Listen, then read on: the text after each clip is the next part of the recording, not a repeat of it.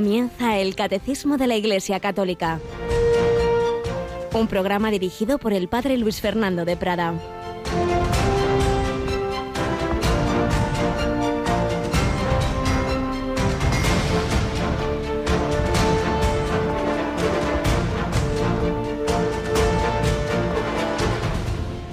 Entonces el pueblo entero salió a donde estaba Jesús y al verlo le rogaron que se marchara de su país.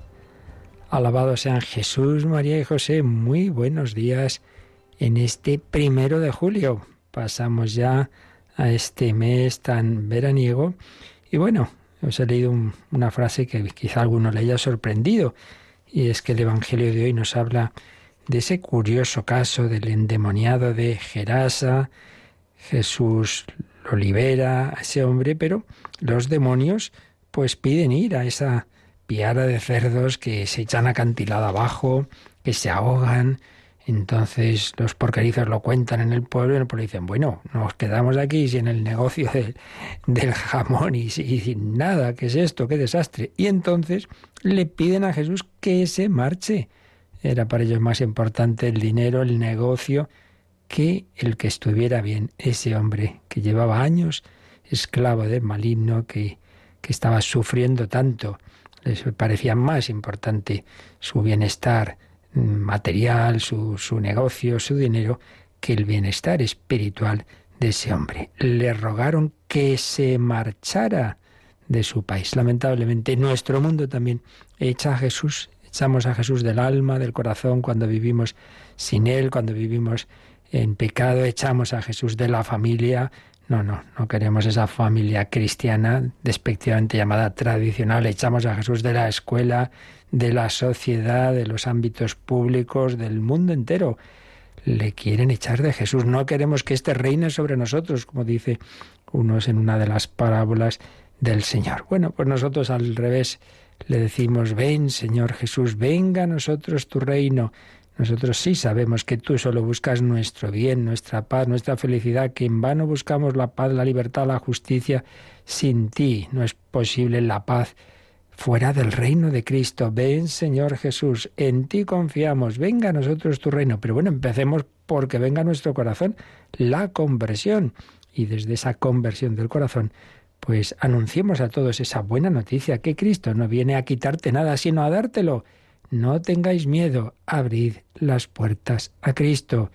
Y sí, a veces tiene que liberarnos de tantos demonios, de tantos ídolos, de tantas esclavitudes. Será para nuestro bien. Alcanzaremos la verdadera libertad, la que nos da el Espíritu Santo. Bueno, tenemos un día más a Yolanda Gómez. Buenos días, Yoli. Muy buenos días, Padre.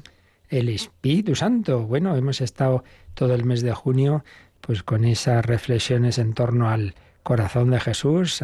justo antes de este programa teníamos el mes del corazón de Jesús y nuestro querido Padre Santiago Arellano, que no para, que le mueve el fuego del Espíritu Santo, después de haber hecho meditaciones sobre San José en marzo, sobre María en mayo, ahora nos ha preparado unas meditaciones para, para entregarnos, para consagrarnos al Espíritu Santo. No está mal, ¿eh? ¿Cuándo vamos a poder escuchar estas meditaciones todo este mes de julio, verdad? Eso es, durante todo este mes de julio, además acabamos de, escucharla, después de la oración de laudes por las mañanas, vamos a poder escuchar estas meditaciones sobre el Espíritu Santo y también después de la revista diocesana antes del informativo, es decir, hacia las 2 eh, menos 10 de la tarde. O sea que normalmente lo podremos escuchar a las 7.45 de la mañana y a las 2 menos 10 de la tarde.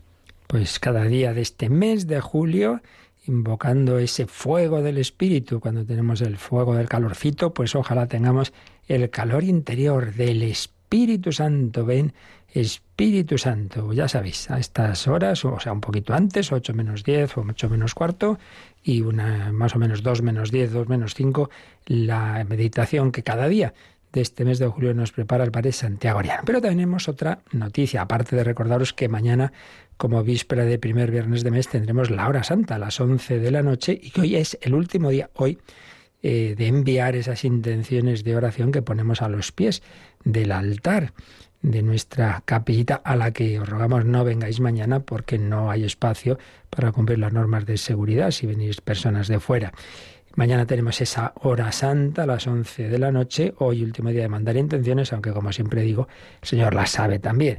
Con, lo importante es unirse a esa oración mañana por la noche. Pero antes de eso quería también anunciaros que, como bien sabéis, todos estos meses tan duros del confinamiento, Radio María ha hecho pues un gran esfuerzo de retransmisiones extraordinarias algunas, como las oraciones que tuvimos desde Fátima, desde Roma, aquella oración impresionante desde la Plaza de San Pedro desierta, otras retransmisiones más cercanas, la última hace muy pocos días, esa vigilia de oración y testimonios por las víctimas de la pandemia que ha habido aquí en Madrid, en el, la parroquia del Buen Suceso. Bien, todo eso lo hemos recopilado en un CD, las retransmisiones.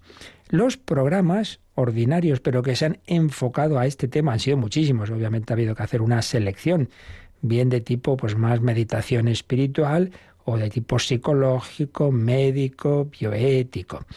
Y sabéis que también hicimos un esfuerzo, y un servidor en particular, pues eh, sobre todo al principio, eh, grabamos pequeñas oraciones para ayudar a enfermos, momento en que muchas personas no podían ni tener un sacerdote y que pudierais tener oraciones a mano para el que cuidaba enfermos, para el propio enfermo, para el agonizante. Bueno, pues todo esto lo hemos recopilado en un CD que ya desde hoy está disponible para que lo podáis pedir. Vamos a escuchar la, la cuña con la que nuestra compañera Rocío anuncia este, este disco.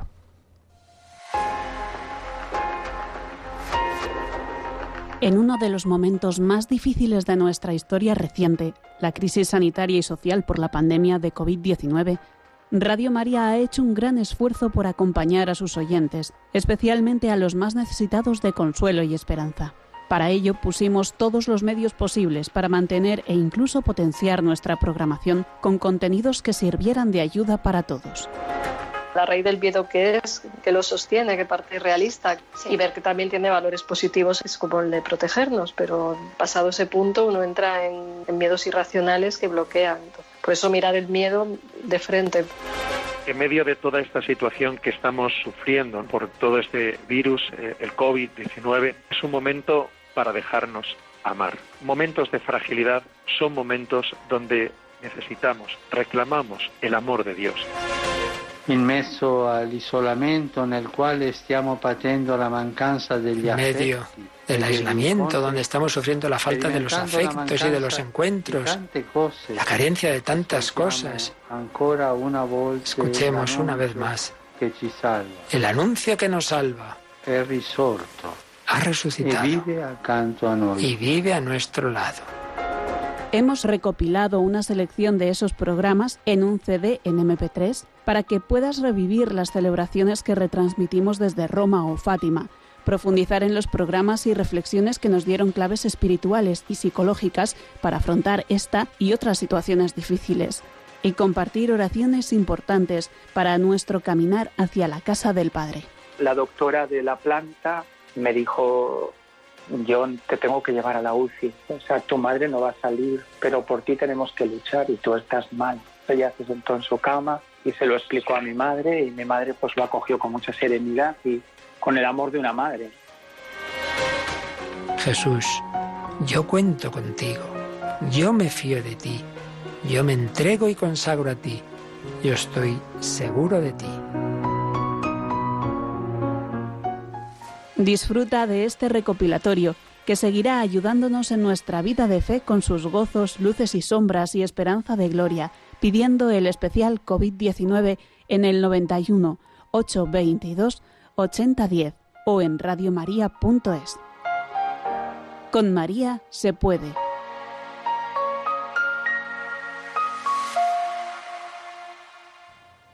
Con María se puede ha sido nuestro lema en estos meses, pues ya sabéis, podéis pedir este disco, no ahora mismo, pero sí a partir de las 9 de la mañana, llamando ese 91 822 8010 o a través de nuestra página web. Y no solamente es el recuerdo de esas grandes celebraciones y todas esas reflexiones, sino que realmente sigue ayudándonos, porque Sí, es verdad, ha habido momentos, digamos, muy concretos que ahí están y que esperamos que como tales no se repitan, pero lo esencial sigue siendo igual. Siempre habrá antes o después problemas, sufrimientos, enfermedad, muerte y para ello esas reflexiones y esas oraciones siempre nos van a ayudar. Por eso es bueno tener este recopilatorio y profundizar en esas reflexiones, en ese testimonio, como veíamos ahora unos instantes a un sacerdote cuya madre murió y él estuvo muy grave y tiene un testimonio precioso que fue entrevistado en Radio María. Pues ya lo sabéis, luego podéis solicitar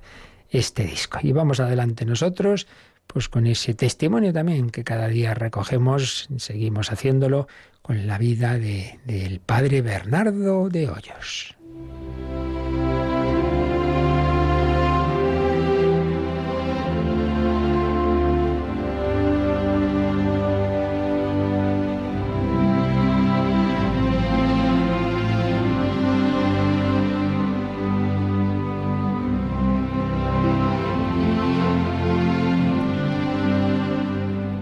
Escribió en su corazón vida y misión del padre Bernardo de ellos. Pues sí, la misión iba a comenzar. Recordemos que estaba estudiando teología en Valladolid, en el colegio de San Ambrosio de la capital pucelana, y su amigo sacerdote jesuita, el padre Cardaveraz, desde Bilbao, le había pedido que le copiara unos párrafos de un libro estaba en la biblioteca de ese colegio de Valladolid.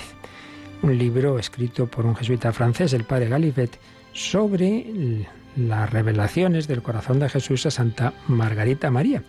Cuando Bernardo leyó ese libro para sacar esas citas que le pedía el padre Cardaveraz, el impactado fue él. Se dio cuenta que el Señor le estaba mostrando una profundización en una devoción que en lo esencial era tan antigua como el Evangelio, pero con unos matices que para eso el Señor se los había propuesto a Santa Margarita María y por eso la Iglesia los iba a acoger, porque eran un llamamiento del Señor a esa humanidad que comenzaba este tiempo, estos siglos de, progresivo alejamiento de, Él y Él quería pues mostrarnos su amor para que no tuviéramos miedo de, de acudir al Señor. Pues bien, Recordemos, ayer oíamos cuando un día en adoración ante el Santísimo contaba Bernardo, al adorar al Señor en la hostia consagrada, me dijo, Jesús le dijo, clara y distintamente, que quería, por mi medio, extender el culto de su corazón para comunicar a muchos sus dones.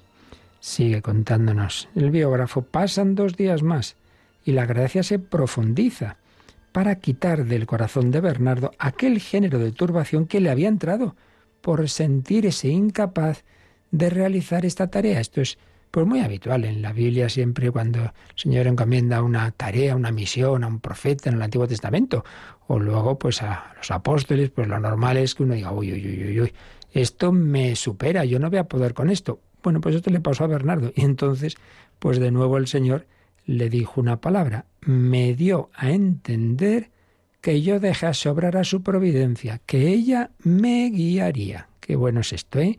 Si Dios te encomienda a ti algo y dices, no, yo no voy a poder, ¿cómo voy a educar yo a mis hijos en este tiempo? ¿Yo cómo voy a dar catequesis? Me dio a entender que yo dejase obrar a su providencia y que ella me guiaría. Con confianza, pues, en que el Señor lo puede hacer si te llama a una tarea, te dará su gracia.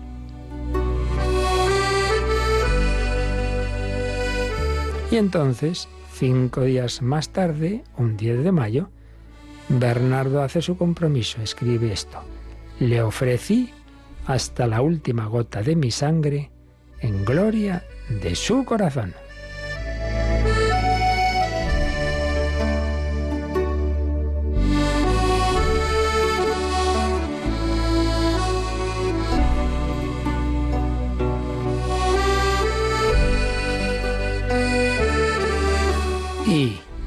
Cuatro días después, 14 de mayo, que aquel año fue la ascensión del Señor, me dio a entender que no se me daban a gustar las riquezas de este corazón para mí solo, sino para que por mí las gustasen otros. Pedí a toda la Santísima Trinidad la consecución de nuestros deseos. Y pidiendo esta fiesta, fiesta del corazón de Jesús, en especial para España, en que ni aun memoria parece que hay de ella, me dijo Jesús, reinaré en España y con más veneración que en otras muchas partes. Bueno, pues llegamos a lo que se llama la gran promesa y por eso esa basílica del corazón de Jesús, en esa calle santuario en el centro de Valladolid, se llama así, Basílica de la Gran Promesa, porque cuando Bernardo decía, hombre, que el corazón de Jesús es conocido en Francia, que es conocido en otras naciones, que, que esta devoción se está extendiendo, aquí nada, y aquí nada, y Jesús le dice, tranquilo, hombre, tranquilo, reinaré en España y con más veneración que en otras muchas partes. Y por cierto, en aquel momento España incluía todas las naciones hispanoamericanas, con lo cual una promesa de una especial amor al corazón de Jesús en todas estas latitudes nuestras y evangelizadas desde España, que ciertamente así se fue cumpliendo y fue conociéndose y amándose más el corazón de Cristo y también incluso hasta el martirio con tantos mártires en España, en México, etcétera,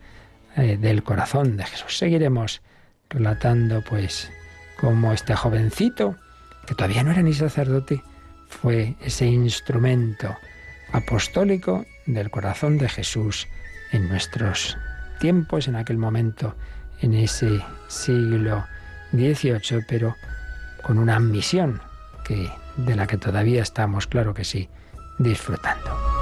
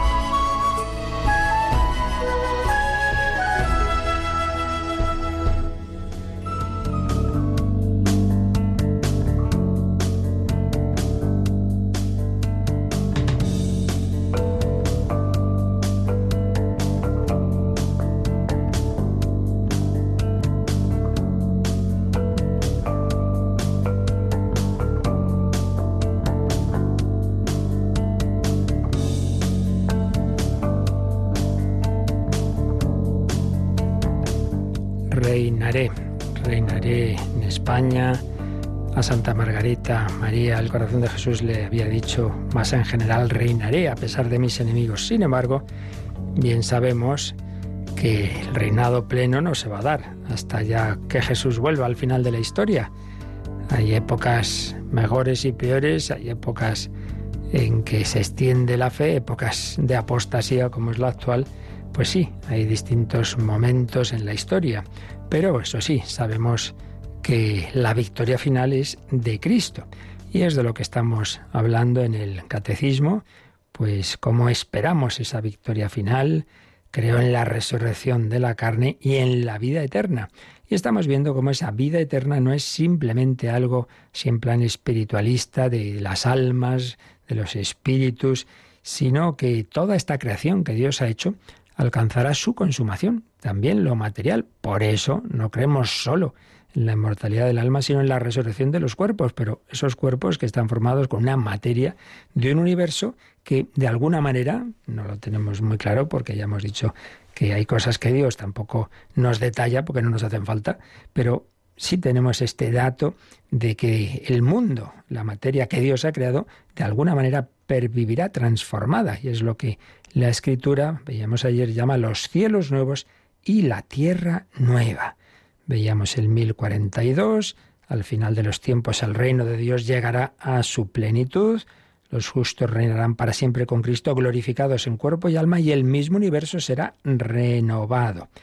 A esa renovación, la escritura llama cielos nuevos y tierra nueva. Recordábamos eh, textos de la segunda carta de Pedro, y especialmente del Apocalipsis. También en el Apocalipsis se habla de la Jerusalén celestial, donde el Señor enjugará toda lágrima. Ya no habrá muerte, ni llanto, ni luto, ni dolor.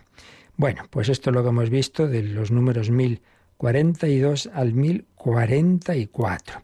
Y ahora vamos a ver algunos detalles muy, muy bellos de lo que, de lo que podemos saber también de esa situación final. Y para ello vamos a leer el número 1045. Así que, Yolanda, si te parece, leemos este número 1045. Para el hombre, esta consumación será la realización final de la unidad del género humano, querida por Dios desde la creación, y de la que la Iglesia peregrina era como el sacramento. Los que estén unidos a Cristo formarán la comunidad de los rescatados, la ciudad santa de Dios, la esposa del Cordero. Ya no será herida por el pecado, por las manchas, el amor propio, que destruyen o hieren la comunidad terrena de los hombres. La visión beatífica, en la que Dios se manifestará de modo inagotable a los elegidos, será la fuente inmensa de felicidad, de paz y de comunión mutua. Pues es un número precioso que además Mm, profundiza en algo que ya vimos sobre el cielo, pero que aquí está precisamente explicado con una clave. La clave aquí es la palabra unidad, unidad. Si el hombre tiene tendencia a la felicidad, a conocer la verdad, a ser amado y amar, a la fecundidad, a la belleza, a lo eterno, todo eso es muy verdadero, pero también podríamos decir que tiene tendencia a la unidad. ¿En qué sentido? Bueno, primero unidad de uno mismo. Nos hace daño cuando por un lado pienso una cosa, pero luego no soy capaz de realizarla, siento otra, me apetece algo, pero luego no hago lo que quiero, sino lo, que no quiero, como dice San Pablo, porque estamos rotos interiormente. Se perdió la armonía interior, eh, por un lado a un nivel genérico con el pecado original y luego en cada uno de nosotros, pues por lo que hemos hecho mal, deja siempre sus huellas. Dios perdona siempre, el hombre a veces, la naturaleza nunca. Entonces lo que hemos hecho de mal, pues tantas veces nos, desequilibra y en nuestro ser, en nuestra psicología hay esas contradicciones, ruptura de la unidad dentro de nosotros mismos, pero no digamos pues la relación de unos con otros, pues ese primer em, ese primer pecado, el pecado original, se nos cuenta que, que, que rompió ya la unidad entre ese primer hombre y esa primera mujer Adán y Eva. Si Adán al principio tan feliz, oh, esta sí que es carne de mi carne, hueso de mis huesos, luego ya empiezan a pelearse. No, no, es que fue la mujer la que me ofreció el fruto, no, no. La ruptura de la unidad en la relación de unos con otros, normal, porque si el hombre ya no está centrado en Dios y hace ídolos de las cosas de este mundo, y como todas las cosas de este mundo son limitadas, lo que tenga el otro lo pierdo yo entonces ya surge la competitividad. Madre mía, anda que no la hay en el mundo de hoy, una terrible competitividad. Entonces, pues, pero bueno, no hace falta irse al terreno, digamos, económico, pues en una pandilla de, de chavales, pues aquí el más simpático, o esta chica que me gusta a mí y el otro tal. Bueno, pues todos los follones, todas las peleas, ruptura de la unidad, claro. Y esto a nivel grande son las guerras, las guerras. Es, es de los peores males de, de, la historia humana terribles, con tantas crueldades que se han realizado y se realizan en este momento. Ruptura de la unidad. Pero claro, al final la clave es que se ha roto la unidad con Dios. Benedicto XVI solía decir esto, ¿no? Son fundamentales en el hombre las relaciones, relación con Dios, relación consigo mismo, relación con los demás, relación con la creación. Pero la relación fundamental es la relación con Dios. Si la fundamental está estropeada, todas las demás se resienten. Claro que sí. Entonces el hombre está hecho por Dios y para Dios. Nos hiciste Señor para ti. Nuestro corazón está inquieto hasta que descanse en ti. Bueno, pues si no descansa en el Señor, está inquieto mal, está inquieto de ansiedad, está nervioso. Y entonces eso hace que, que todo ya empiece a ir mal. Y por eso, pues desde esa pérdida de paz interior, de no estar centrado en Dios, pues viene que yo me siento mal y entonces lo pago con los demás. Esto no son teorías, lo sabemos todos perfectamente. Es que, ¿qué le pasa hoy? Tiene un mal día, no le hables, que, está inaguantable. Es así. Si, si nos descentramos de Dios, esa herida del pecado que nos separa de Él, pues también nos separa de los demás y de nosotros mismos, repito, porque uno mismo, pues es que estoy insoportable, si es que no me aguanto a mí mismo. Y también la relación con la creación todo lo que estos últimos tiempos se está insistiendo, ¿no? El daño que hacemos a, a este mundo que Dios nos ha dado y claro, por lo mismo, todo eso se acaba pagando. Y quizá tú no lo veas tan claro, pero la siguiente generación pagará el maltrato que hemos hecho a esta casa común, a la creación. Por eso mm, venimos de una unidad plural, que es la Santísima Trinidad. Dios es uno y trino. Y estamos llamados a vivir la pluralidad, porque Dios no nos ha hecho a todos en serie, cada uno es cada uno, pero a la vez en la unidad. Esto es un misterio muy bello. Y claro, es que todo tiene que ver con el principio y, y el fin, que es, que es Dios uno y trino. Entonces estamos llamados a vivir la unidad en la diversidad en nosotros mismos, claro, es bello que tengamos diversas capacidades y facultades y talentos, la, unidad en la sociedad humana, por eso nos tenemos que complementar unos con otros, la unidad y la diversidad en la iglesia, distintos carismas, tiene que haber contemplativos, activos, franciscanos, dominicos, jesuitas, de todo tiene que haber, casados, misioneros, todo, eh, pero desde la unidad, la unidad de la fe, la unidad del amor, la unidad de los sacramentos, el mismo credo, eh, la misma obediencia a los obispos, al Papa, etcétera, etcétera, unidad y pluralidad. Pues bien, esto se ha roto por el pecado, en mayor o menor medida, en cada circunstancia, pues esto se restaurará. Y es lo que nos dice este número. Para el hombre, esta consumación, de la escatología, esta consumación será la realización final de la unidad del género humano, porque todos los hombres, cada uno con sus circunstancias, su raza, su cultura, su historia, somos muy distintos, pero todos somos seres humanos creados a imagen y semejanza de Dios, por tanto llamados a vivir en la unidad. Entonces, será la realización final de la unidad del género humano querida por Dios desde la creación y de la que la Iglesia peregrina era como el sacramento. ¿Qué quiere esto decir? Pues que ya ahora, aunque todavía no sea con esa plenitud que esperamos, ya ahora se produce en la Iglesia, y esto también es de experiencia, cuando realmente entramos a fondo en la iglesia, experimentamos, oye, este que, que tengo aquí a mi lado en la plaza de San Pedro, o en esta JMJ, o en este encuentro de familia, que es de África, que es de América, que tiene una cultura distinta a la mía, pero, pero ¿cómo me estoy sintiendo unido a Él? Estoy en la misma Eucaristía, vamos a comulgar al mismo Jesús, estamos profesando el mismo credo. Es una maravilla, claro que sí. La unidad que hace la fe, que hace la Iglesia, bueno, nos pasa, por ejemplo, aquí a nosotros en Radio María. Yo cuando voy a los encuentros mundiales, pues es una maravilla ves esos directores y presidentes de todas las razas, de todos los continentes, pero todos tenemos esa, esa fe, ese amor eh, a la Virgen María, una misión, nos ayudamos mutuamente unas radios a otras. ¿Veis? Esto que será el final pleno, pues ya se anticipa en la vida de la Iglesia, en sus diversas realidades, las órdenes religiosas, en las que, pues eso, puede un, venir a España un, un, un joven de, de América o de, o de Corea o, ir a, a, Asia, pues un joven español, porque, porque vivimos en esa unidad a la vez mm, de la diversidad. Los que estén unidos a Cristo formarán la comunidad de los rescatados, la ciudad santa de Dios, la esposa del Cordero. Son todo expresiones del Apocalipsis. Ya no será herida esa unidad por el pecado, por las manchas. ¿Qué, qué, ¿Qué manchas son esas? El amor propio. ¿Veis? Claro, y si cada uno va a lo suyo, pues ahí está, ahí están las peleas. Eso es lo que rompe la unidad en una familia, en una comunidad, en la iglesia. Todo es a lo suyo. Ya no será herida por el pecado, ya no. Ya no habrá esas heridas que destruyen o hieren la comunidad terrena de los hombres. Y fijaos la última frase. La visión beatífica en la que Dios se manifestará de modo inagotable a los elegidos será la fuente inmensa de felicidad, de paz y de comunión mutua. Como os decía, este número no solo nos habla de esa consumación de cielos nuevos y tierras nuevas, sino que nos ayuda a entender un poquito mejor el cielo del que hablamos en su momento. Lo esencial del cielo es ver a Dios, es lo que se llama la visión beatífica, beatífica porque nos beatifica, porque nos hace felices. Beato viene de feliz, bienaventurado, feliz.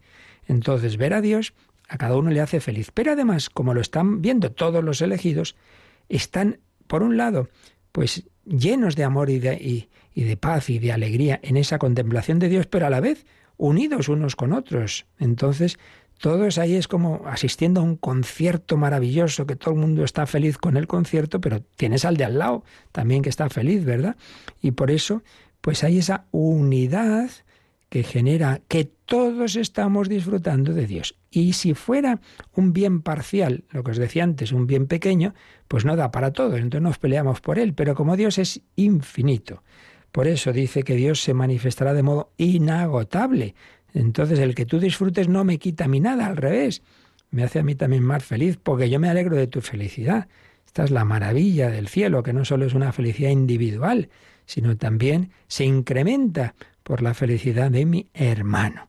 Por tanto, realización final de la unidad que viene. Estoy muy unido contigo en Dios nos une el Señor. Esto se anticipa, le digo, parcialmente aquí, porque todos estamos en la misma Eucaristía, recibimos al mismo Jesús, y, pero bueno, como todavía el pecado tiene su fuerza, pues no siempre vivimos esto como debíamos. Entonces nos peleamos, eh, este movimiento se cree mejor que el del otro, esta parroquia se, se mosquea con los de allá, bueno, pero en la vida eterna eso ya no ocurrirá, ya solo nos importará ese amor de Dios. Qué bien se estará allí, qué maravilla. Vamos a pensarlo un poquito y vamos a pedir al Señor y anticipando ya todo lo posible esa unidad en la fe, en la esperanza, en el amor, en la contemplación.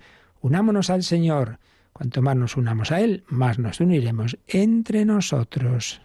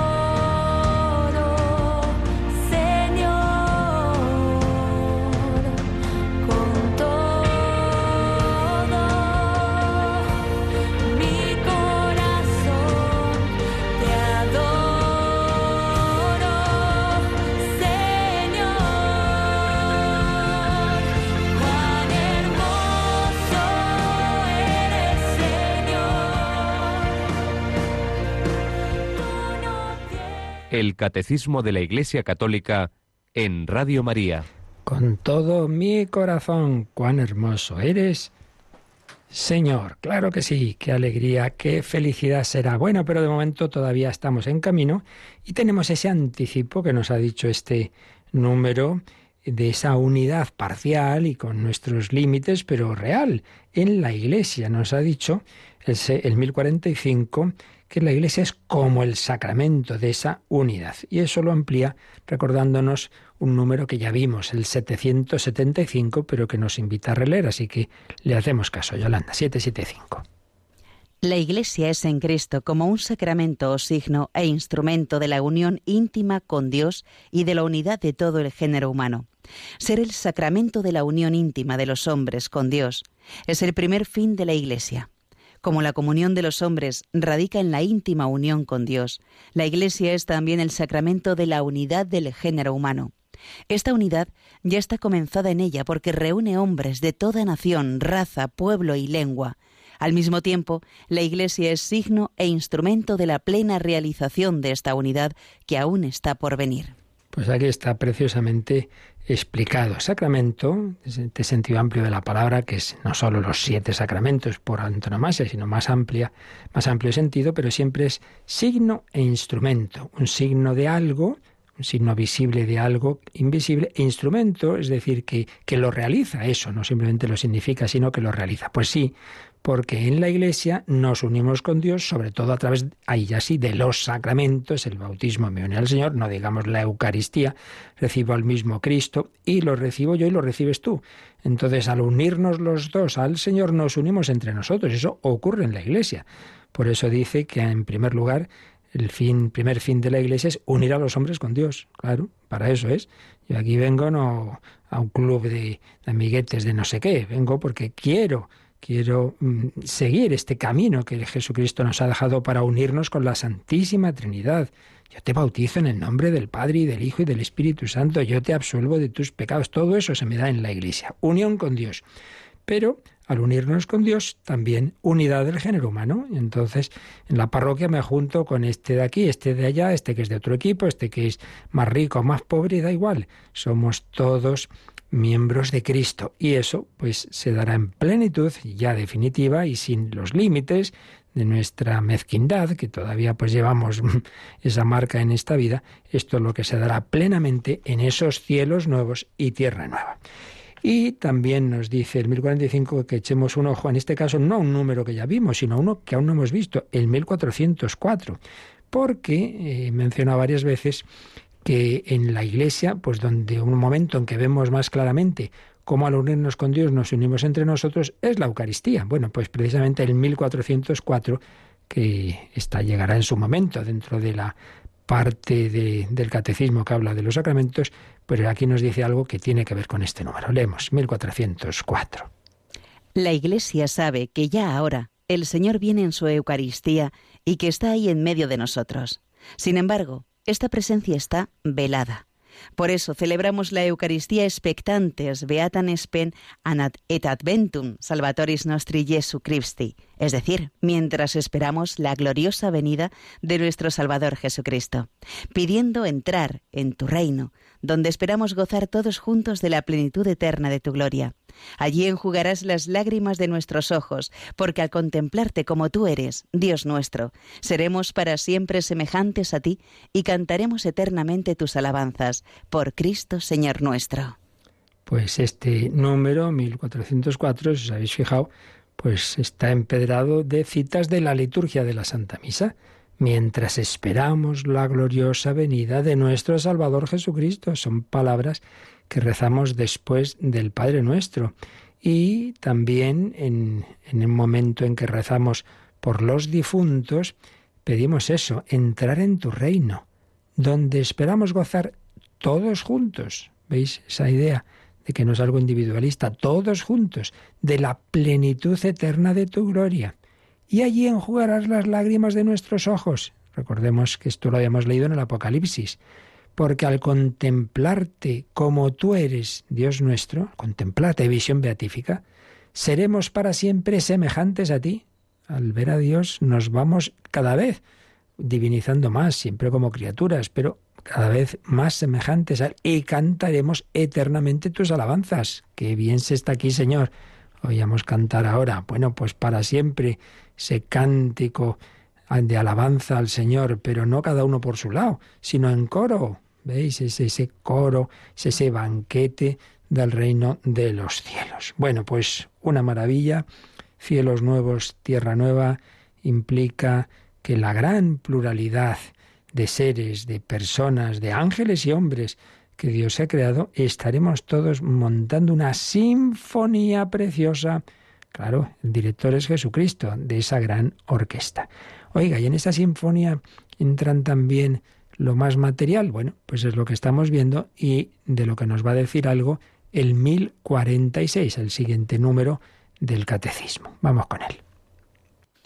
En cuanto al cosmos, la revelación afirma la profunda comunidad de destino del mundo material y del hombre. Y lo hace eh, esa afirmación de que la revelación habla de que estamos en, en comunidad con el mundo material, con unas palabras de San Pablo en el capítulo 8 de su carta a los romanos. Leemos también. Pues la ansiosa espera de la creación desea vivamente la revelación de los hijos de Dios, en la esperanza de ser liberada de la servidumbre de la corrupción pues sabemos que la creación entera gime hasta el presente y sufre dolores de parto.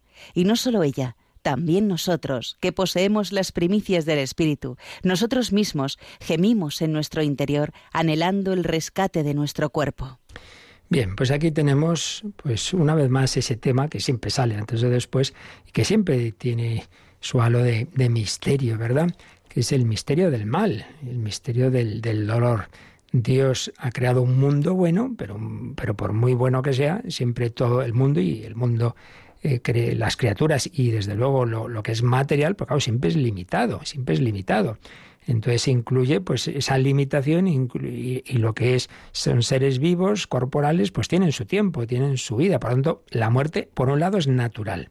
Otra cosa es que Dios al crear al hombre le dio, lo, lo constituyó en ese nivel de, la gracia unido a Él y con ese regalo que en su momento vimos de que podría, manteniéndose en la unión con Dios, ser, digamos, protegido de lo que en sí mismo es natural, que es el dolor y la muerte, y ser transformado sin pasar por la muerte. Una vez que el hombre se separa de Dios por el pecado original, pues entonces ya no se da esa protección, digamos, ese privilegio de, de ser liberados de la muerte, y entonces pues se produce esa, esa muerte del hombre junto con ese universo que en sí mismo es limitado.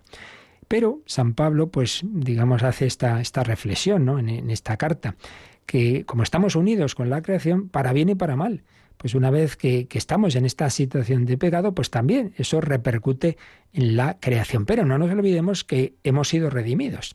También para bien, entonces, esto es para todos el hombre ha sido redimido y la creación está unida al hombre. Entonces también la creación eh, será redimida. Pero estamos todavía en esta situación del ya, pero todavía no. Todavía estamos en camino. Y entonces esto cómo lo expresa? Pues con esta imagen tan bella. Hay dolor, sí, pero son dolores de parto. Es decir, esto tiene su sentido. Esto es de cara a la vida. Y si vivimos el dolor, si vivimos la muerte en unión con Cristo que vivió el dolor y la muerte, entonces todo eso será para bien, será para bien, todo terminará bien, ahí sí. No porque un optimismo ingenuo de no va a pasar nada y siempre nos vamos a curar, pues no, antes de después nos morimos todos. Y claro que sí, ahí están las persecuciones y ya lo sabemos, pero eh, eh, es todo de cara a una fecundidad que, que en el fondo, claro, es, es participación de la resurrección de Cristo, que, que no, no le libró el Señor de, la pasión tremenda, pero venció en la resurrección. Bueno, pues la creación está asociada al hombre. Esperanza de ser liberada de la servidumbre de la corrupción. La creación entera gime, gime hasta el presente, sufre dolores de parto. También nosotros. Bueno, anhelamos el rescate de nuestro cuerpo. Sí, sí, pero, pero eso va a terminar bien si nuestro mismo cuerpo tan, tan débil que acaba, pues eso, rompiéndose, muriendo, corrompiéndose, sí, sí, pero resucitará.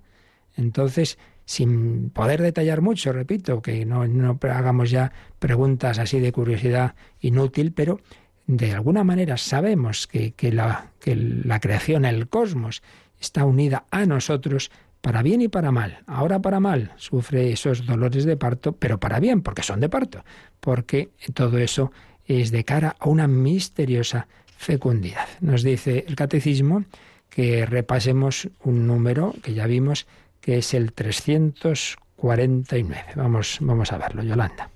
El octavo día. Pero para nosotros ha surgido un nuevo día, el día de la resurrección de Cristo. El séptimo día acaba la primera creación y el octavo día comienza la nueva creación. Así, la obra de la creación culmina en una obra todavía más grande, la redención. La primera creación encuentra su sentido y su cumbre en la nueva creación en Cristo, cuyo esplendor sobrepasa al de la primera.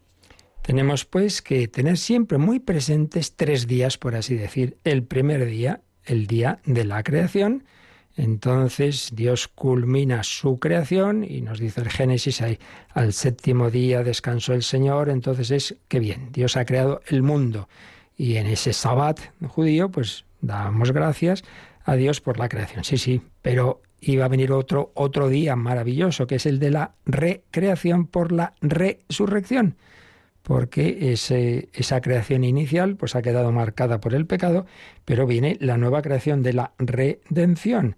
Entonces celebramos el domingo, el día del Señor, el día de la resurrección, más grande que el primero. Y finalmente, pues el último día, el día en que Jesús volverá, una venida ya no en la humildad de nuestra carne, ahí escondido en un pesebre en Belén, sino a los ojos de todos. Ese día, dice esa nueva creación, su esplendor sobrepasa el de la primera. Esperamos ese día. Por eso, ven Señor Jesús. Esta es la teología de la historia cristiana. Hay un, mundo bueno que Dios ha creado, pero limitado y que, pues por el pecado del hombre, está marcado por el, por el mal, pero esperamos ese último día de la victoria final. Victoria final con la parusía de Jesús. Y es que hay esa relación del hombre con el mundo. Escribe don José Rico Pavés en su escatología. El hombre es un ser en el mundo, ser en el mundo. Hay una solidaridad hombre-cosmos que está firmemente subrayada en la escritura. Si el hombre no puede ser sin el mundo, y si el mundo se orienta hacia el hombre, pues está claro que la consumación de uno ha de repercutir en el otro. Por eso la doctrina de una nueva humanidad entraña la de una nueva creación, cielos nuevos y tierra nueva. Claro, la tierra que ha participado en la gestación, nacimiento y desarrollo del hombre, participará también en su consumación. Dios no creó al hombre hasta que ya había preparado esa tierra. Y además está ese símbolo, ¿no? De que coge barro de esa tierra para formar al hombre. Es un símbolo, pero que indica esa relación del hombre con la creación. Relación del hombre con el mundo. Relación de la nueva creación con la parusía. No nos olvidemos de esto. Todas estas verdades que estamos hablando del final, la clave, la principal, la que digamos, da sentido a las demás, es la segunda venida de Jesús, la parusía. Y unidas a ellas, acordemos qué verdades había. Resurrección de los muertos, juicio universal, nueva creación y vida eterna. No son acontecimientos inconexos. El acontecimiento central es esa venida de Cristo. Ven Señor Jesús, Cristo resucitado, el Rey y Señor del universo, manifestará su gloria, dando plenitud y cumplimiento a todo lo creado, creación, hombre e historia. La revelación, pues, pone de manifiesto ese estrecho vínculo entre el destino último del mundo material y el hombre. El universo visible está llamado a ser transformado. Eso sí, no sabemos ni cuándo ni cómo. Repito una vez más, ya pretender apurar muchos detalles, pues ya nos, nos, nos puede llevar a errores. Pero la clave es esta, esa solidaridad hombre-cosmos, que está en toda la Biblia, en toda la Biblia. Génesis 3, por ejemplo, se nos decía cómo el pecado del hombre contamina la tierra, hace que ésta sea objeto de una maldición divina, cuando el pecado original, pues también la alianza entre Dios y el hombre alcanza el universo. ¿Recordáis uno de los primeros símbolos de la alianza? El arco iris. ¿Veis? Dios se sirve de la creación también para mostrarnos esa relación de Él con nosotros. Todo ha sido creado para la salvación. Los profetas subrayaban cómo los pecados del pueblo profanan el mundo y viceversa. El mensaje de salvación se dirige a toda la tierra. Anuncio profético de la nueva creación. En el capítulo 65 de Isaías nos recuerda don José Rico, la consumación escatológica de la historia comparte esa dimensión cosmológica plasmada en la promesa del cielo y tierra nuevas. Bueno, seguiremos viendo esto mañana si Dios quiere, pero nos quedamos con esta clave tan bella. Dios nos ha creado en este mundo y entonces, bueno, pues estamos unidos para bien y para mal. Bueno, como el final será bueno, pues también el mundo participará de esa renovación, de esa victoria final de Cristo. El cielo y la tierra nuevas, porque Cristo resucitado quiere que todo nuestro ser participe de su gloria. Lo pensamos y si tenéis ahora alguna consulta, pues os recuerdan cómo las podéis enviar.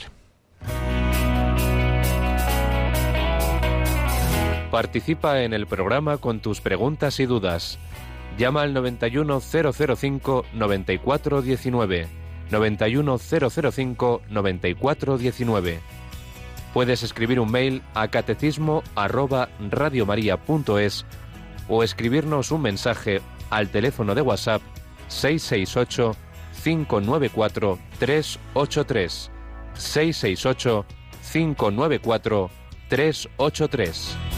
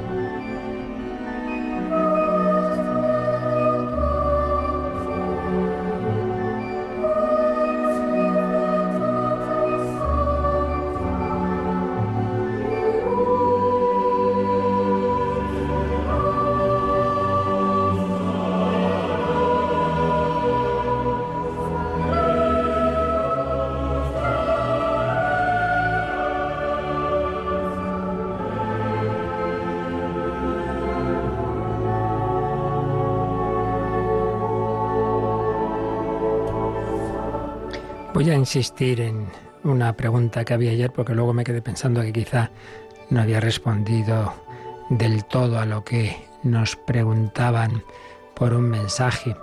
Eh, decían lo siguiente, un oyente que por cierto no firman y dice desde dónde, siempre es bueno. Os digo que desde ahora no beberé más de este fruto de la vid, dice Jesús, hasta aquel día en que lo beba nuevo con vosotros en el reino del Padre. Entonces preguntaba, ¿en el cielo habrá vino nuevo y por tanto de alguna manera nuevo todo? El vino, los animales, la naturaleza. Bueno, yo respondía que no podemos, que, como os estoy diciendo, ¿no? precisar esos detalles, que, que hay una...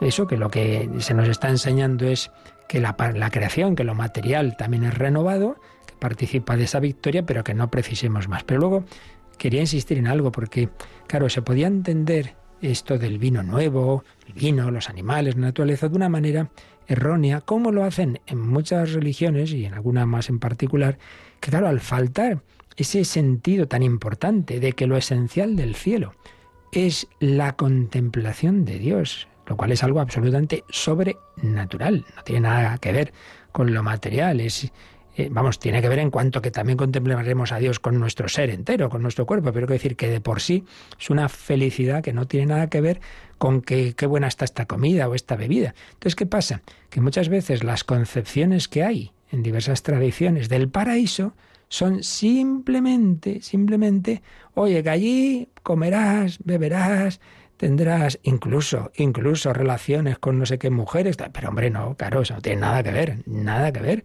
porque estamos hablando de esa felicidad sobrenatural que se anticipa aquí, pues en esos momentos de unión con Dios, de consolación, de inmensa felicidad de sentir a Dios, entonces eso a lo grande es el cielo. Entonces, que eso no es espiritualismo, que incluye la resurrección del cuerpo y que de alguna manera que no sabemos precisar, pues afecta al universo, eso sí, pero no, por favor, no lo que no se entendiera, que luego me quedé con la duda de que a veces esto se entiende mal, como que eso de cielo nuevo, tierra nueva, vino nuevo, significa que hay uno vino buenísimo, entonces, oye, el cielo es que nos estamos poniendo de este Rioja, hombre, no, no, no tiene nada que ver, pero es que ya digo, es que hay tradiciones religiosas en que se ve así el paraíso, simplemente como, como esos placeres carnales y evidentemente de, eso nada. ¿Tenemos alguna otra pregunta por ahí, Yolanda?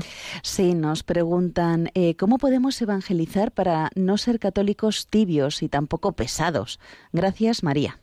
Y bueno, es que esa es una pregunta que no, no es pregunta para responder así, ¿verdad? En un minuto tenemos tantos programas sobre, sobre la evangelización que ahí hablamos de ese tema. De hecho, en el, en el Hombre de Dios, que llevo ya nueve años, que esta noche tenemos uno más, por cierto, un tema muy importante de, de isolación y depresión, ¿no? que también hay que matizar. Pero después de haber dedicado los primeros justamente a esto, al diálogo con el no creyente, 17 primeros que tenéis todos en el podcast o en CDs, y luego dediqué cinco a esto, a la nueva evangelización. Un poco es esta la idea. Y también cuando empezamos a los programas de catecismo, hice unos primeros sobre este tema. Entonces, en dos, tres palabras, ya digo, esto no se puede decir en un minuto, pero bueno, la clave está, primero y principal, por supuesto, siempre la oración. Mm, seamos conscientes de que esto no es una obra humana, hay que pedir a Dios la gracia para que el otro toque, el Señor toque su corazón. Segundo, el testimonio. Ante todo, la alegría, la caridad, esa es la primera evangelización. Y tercero, ya en, en lo que es la palabra, pues empezar por lo central. Y lo central es Dios te ama, Cristo ha venido por ti. Tú estás hecho también para Dios y Dios quiere hacerte feliz y ya bueno, pues esperar los momentos y, y, invitar sin ponerse pesados, como bien dice, porque no hay que agobiar, decía un obispo muy simpático que yo conozco, dice, algunos dicen, bueno, si no los convertimos, por lo menos los, los agotamos, hombre, pues no, no hay que agotar a nadie. Entonces, bueno, invitar a experiencias de, de, esto, de encuentro con Dios, un curso de cristiandad, un retiro de Maús, este tipo de cosas, y bueno, esperar ese momento de Dios. No podemos decir mucho más ahora, pero ya digo, hay bastantes programas en que hablamos de esa nueva evangelización. Bueno, pues a las 12 nos volvemos a encontrar y esta noche a las 11, como os digo, precisamente en ese programa que he mencionado. La bendición de Dios Todopoderoso, Padre, Hijo y Espíritu Santo, descienda sobre vosotros. Alabado sea Jesucristo.